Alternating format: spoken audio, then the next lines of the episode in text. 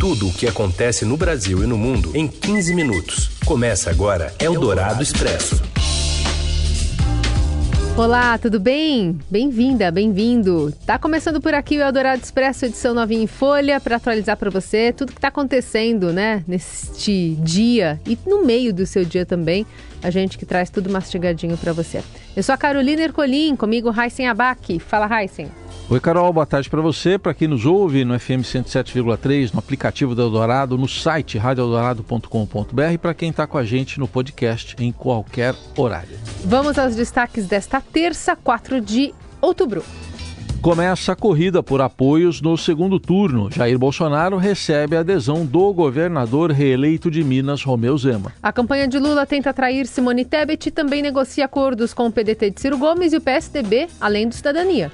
E ainda a renovada força do Centrão na Câmara e o pedido de extradição de Robinho para a Itália. É o Dourado Expresso. Tudo o que acontece no Brasil e no mundo em 15 minutos. O governador reeleito de Minas Gerais, Romeu Zema do Novo, declarou apoio ao presidente Jair Bolsonaro no segundo turno da disputa presidencial contra o ex-presidente Lula. Ele foi a Brasília se encontrar com o presidente e fez um pronunciamento ao lado de Bolsonaro no Palácio do Alvorada, residência oficial da presidência. Principal figura hoje de seu partido, Zema justificou sua escolha com a base na política mineira e Bolsonaro definiu o apoio como mais que bem-vindo, essencial e decisivo.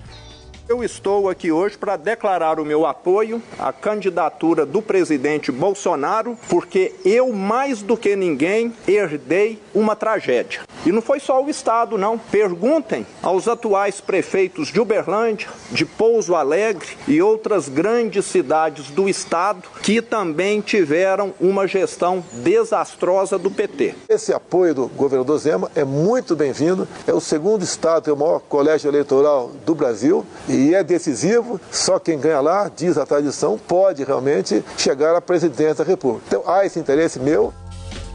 Zema foi reeleito neste domingo, obteve mais de 6 milhões de votos. Logo após a vitória, ele voltou a criticar o PT e já deu sinais de que apoiaria Bolsonaro.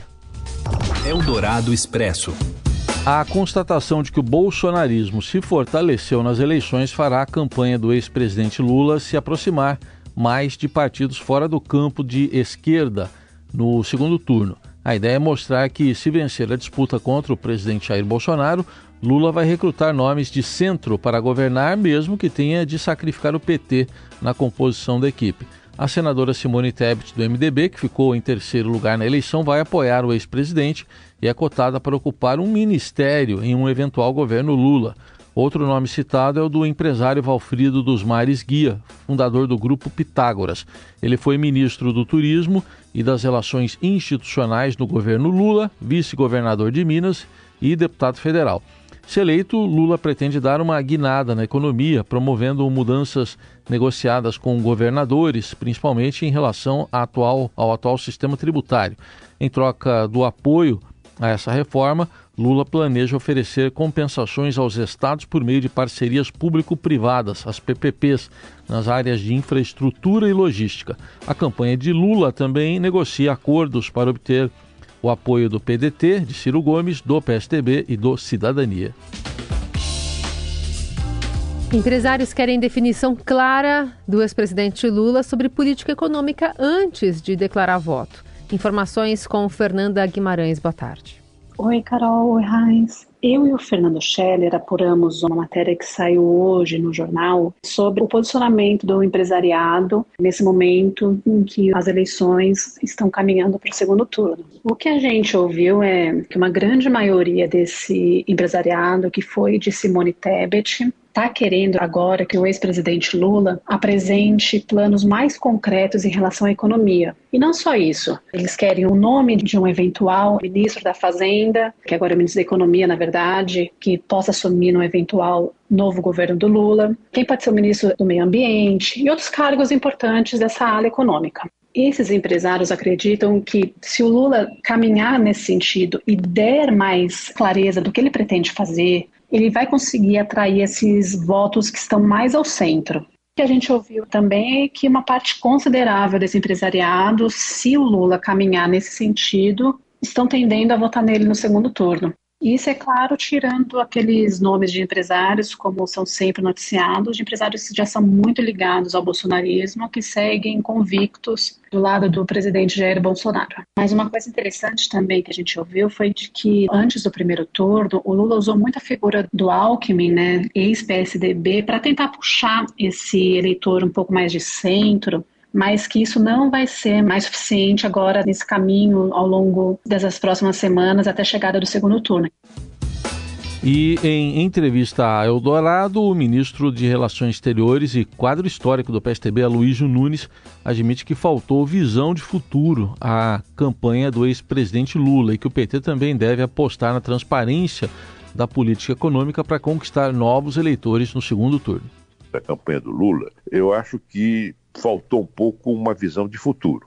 Ele exaltou muito os aspectos positivos do seu governo, e tinha razão em fazer isso, mas acho que precisa agora dizer o seguinte: olha, eu fiz isso, mas o que, é que eu vou fazer no futuro? Especialmente em algumas questões que são cruciais. A educação, a inclusão digital, o que fazer para a retomada da economia de uma maneira consistente, vai acabar com o teto de gastos? Vai, mas o que, é que vai pôr no lugar? Aloysio que a, ah, declarou apoio a Lula já no primeiro turno. E com relação à eleição estadual em São Paulo, Aloysio Nunes afirma que São Paulo demonstrou cansaço da hegemonia, da hegemonia do governo tucano e que o candidato derrotado, Rodrigo Garcia, sucumbiu no meio. Eldorado Expresso. O Estadão está em busca de entender como seria a relação da Câmara com Lula ou Bolsonaro, especialmente nessa relação aí com o Centrão. Vamos com os detalhes de Gustavo Queiroz. Boa tarde. Oi, Heissing, oi, Carol. Com a definição do segundo turno para Lula e Bolsonaro, a gente começa a ter alguma movimentação em relação à formação da Câmara dos Deputados e do Senado. O que, que já se observa nessa movimentação? A gente sabe que o PL teve uma votação muito expressiva, será a maior bancada tanto da Câmara quanto do Senado, e junto com outros dois partidos, os republicanos e o PP, que fazem base para o governo Bolsonaro hoje, eles formam aí o chamado Centrão. Isso pode ser um desafio para a governabilidade se Lula for eleito, mas também se Bolsonaro for eleito, porque esse Centrão ampliado também agrega outros partidos. Você tem o PSD PSD, por exemplo, que é bastante dividido entre bolsonaristas e apoiadores do ex-presidente Lula, e esses partidos vão acabar, a partir de agora, atuando de alguma maneira ou como oposição ou como oposição. Isso vai depender muito de como vai se organizar as alianças no segundo turno. E especialistas que foram ouvidos por nós indicam que, para Lula, qual que é o desafio? É conseguir destravar a hostilidade que esse possível novo Congresso mais à direita teria contra ele. O Lula já disse durante a campanha que quer conversar com todos os partidos, está tentando aí conversar com o PSD e com outros partidos mais de centro, o próprio PDT e algumas áreas do MDB que são mais rachadas, né, são dissidentes, querem apoiá-lo. Existe até uma possibilidade do próprio PSD e do Cidadania, que, enfim, apoiavam outra candidatura de Simone Tebet, embarcarem com Lula já antes mesmo do segundo turno. Essas negociações acontecem podem destravar um possível desafio de governabilidade para o petista caso ele seja eleito. No caso de Bolsonaro, os especialistas apontam que é muito custoso para o governo manter essa governabilidade junto com esse centrão. Né? O próprio Estadão revelou o orçamento secreto nos últimos anos e outras organizações ali que fizeram com que o Congresso ganhasse cada vez mais poder, cooptando, de certa forma, aí, o orçamento ao longo dos últimos anos. Independente da vitória de Lula ou de Bolsonaro, isso vai ser discutido ainda, principalmente a partir das definições até o segundo turno. Vale destacar que a federação do PT também avançou, não ficou parada. Houve um aumento no número de parlamentares na casa, que alcançam a segunda bancada do Congresso. União Brasil é a terceira maior bancada e está aí também o fiel da balança, que vai ajudar a definir como que vão se dar esses apoios. Eldorado Expresso. E o PDT anuncia apoio do partido à candidatura de Luiz Inácio Lula da Silva do PT no segundo turno das eleições para a presidência da República. Nesse momento fala o presidente do PDT, Carlos Lupi. Onde formos convidados, companheiros deverão fazê-lo.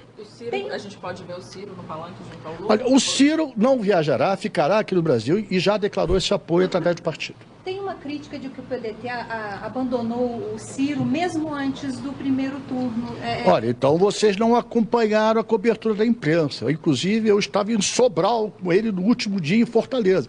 E eu, não que eu seja grande, mas a minha representação é a representação do partido. Eu sou presidente do partido há 18 anos, estou me aturando.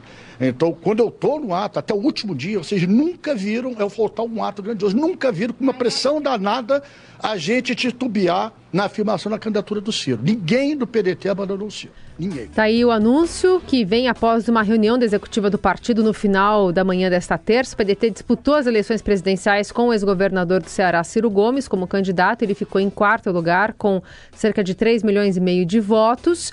Ele, apesar da fala de Carlos Lupe, não está né, nessa manifestação oficial do partido de apoio ao ex-presidente Lula no segundo turno. Você ouve Eldorado Expresso. Seguimos com as principais notícias desta terça-feira. E hoje o Robson Morelli traz notícias não tão legais relacionadas ao futebol, mas tem uma boa pelo menos para o Palmeiras. Fala então, Morelli.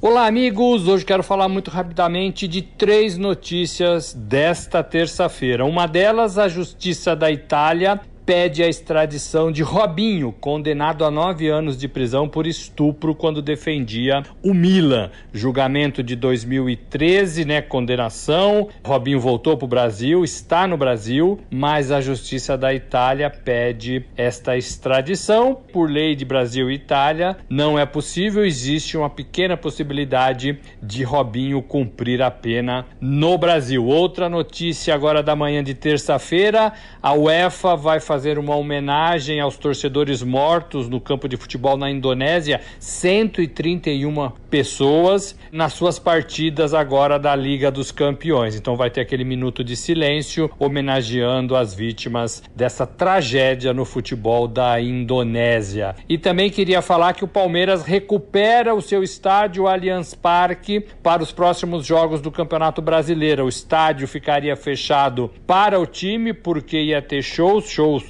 do Coldplay. A banda não vem mais para o Brasil e agora o estádio vai ser utilizado para o futebol. Palmeiras, todo mundo sabe, caminha na sua campanha para ganhar o Campeonato Brasileiro. É líder com 10 pontos de vantagem para o segundo colocado. É isso, gente. Falei, um abraço a todos. Valeu.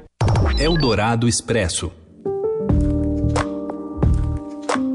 Mais velho ex-Beatle em atividade, Ringo Starr, de 82 anos, está com Covid-19, o que levou a cancelar seis apresentações nos Estados Unidos. Ringo vem se apresentando à frente da All Star Band, formada por figuras carimbadas como o guitarrista Steve Lukather, o cantor e multiinstrumentista Colin Hay e também o multiinstrumentista Edgar Winter.